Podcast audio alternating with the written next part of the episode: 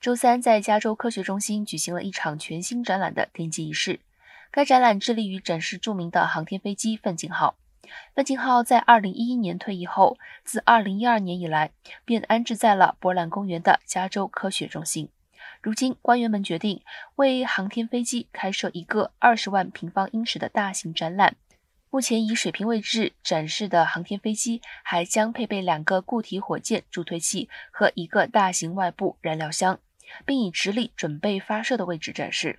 该展览将被称为塞穆尔奥钦航空航天中心，还将展出各种其他的展览。